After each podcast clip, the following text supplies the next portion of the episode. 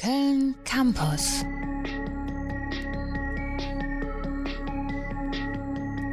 Museum of Modern Arts. The Holy of der 100,0. Ja, die fünfköpfige Band kommt aus Finnland und hat 2018 ihr Debütalbum Daughter herausgebracht. Direkt danach folgte eine Tour, wo sie auch Halt in Deutschland gemacht haben. Im Oktober diesen Jahres kam dann das nächste Album raus, das heißt Mono Freedom. Bislang ist die Band aber noch recht unbekannt. Meine Kollegin Jonja hat die Band aber schon eine Weile in ihrer Playlist. Jonja, wie bist du denn auf The Holy gekommen? Ja, genau letztes Jahr war das. Da wurde mir auf YouTube die KXP-Session von The Holy vorgeschlagen. Durch die Session, aber auch durch die Auftritte vom Iceland Airwaves oder dem Reeperbahn Festival wurde die Band international langsam bekannter. Zu Recht, finde ich.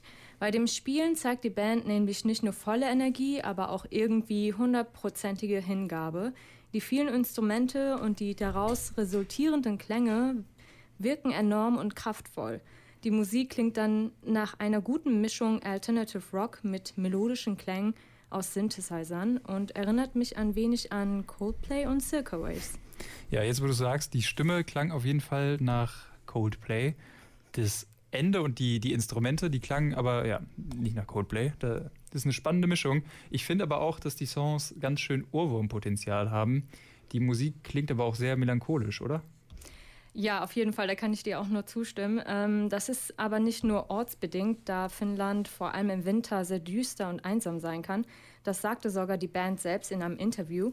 Aber auch die Thematik macht die Musik melancholisch. Im Debütalbum Daughter haben The Holy sich mit der Wirtschaftskrise in Finnland Anfang der 90er Jahre auseinandergesetzt, wie sich also die Krise auf die Gesellschaft ausgewirkt hat.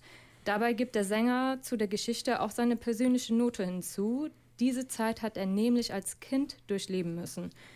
Ja, und das aktuelle Album Mono Freedom ist laut dem Frontmann ein utopisches Themenalbum. Die Natur hat sich die Erde zurückgeholt und die Menschen als, letzt, als letzte Chance zum schwar nächsten schwarzen Loch fliegen lassen. Obwohl das alles dystopisch wirkt, soll das als eine positive Vision gesehen werden. Das ist schon eine interessante Sichtweise. Ja, das äh, klingt, es sind auf jeden Fall schwere Themen, die Sie da behandeln, da kann ich dir nur recht geben. Das klingt sehr düster. Passt das eigentlich, also passt da eigentlich die melodische Musik zu den Texten? Ja, ich finde, die dazugehörige Musik passt zu den Texten, ist aber zugleich auch ein Kontrast. Genau das wollten nämlich The Holy auch erreichen. Das Debütalbum Daughter klingt im Vergleich zu Mono Freedom mehr nach Melancholie, während im aktuellen Album die Songs dynamisch und sogar tanzbar sind. Die elektronischen Klänge haben einen größeren Part im Album eingenommen. Songs wie Aging Boxer oder Dada Love klingen demnach spielerisch und schwungvoll. Es wurde also mehr mit elektronischen Sounds experimentiert. Dabei ist es nicht verwunderlich, dass in dem Song Twilight of Idiots auch mal ein Streichquartett zu hören ist. Ja, Monofreedom ist ähm, gut abgestimmt und wirkt harmonisch. Im kommenden Jahr können wir uns dann hoffentlich von The Holy Live überzeugen lassen. Da wäre ich jetzt auch sehr gespannt drauf. Bislang haben The Holy, haben wir beide The Holy noch nicht live gesehen und hoffen daher umso mehr, dass im nächsten Jahr ein paar Konzerte stattfinden können. Bis dahin könnt ihr euch natürlich auch das Live-Video auf YouTube anschauen und wir stimmen äh, uns und euch jetzt mit dem nächsten Song auf jeden Fall schon mal ein. The Holy mit No Trial in the Dark.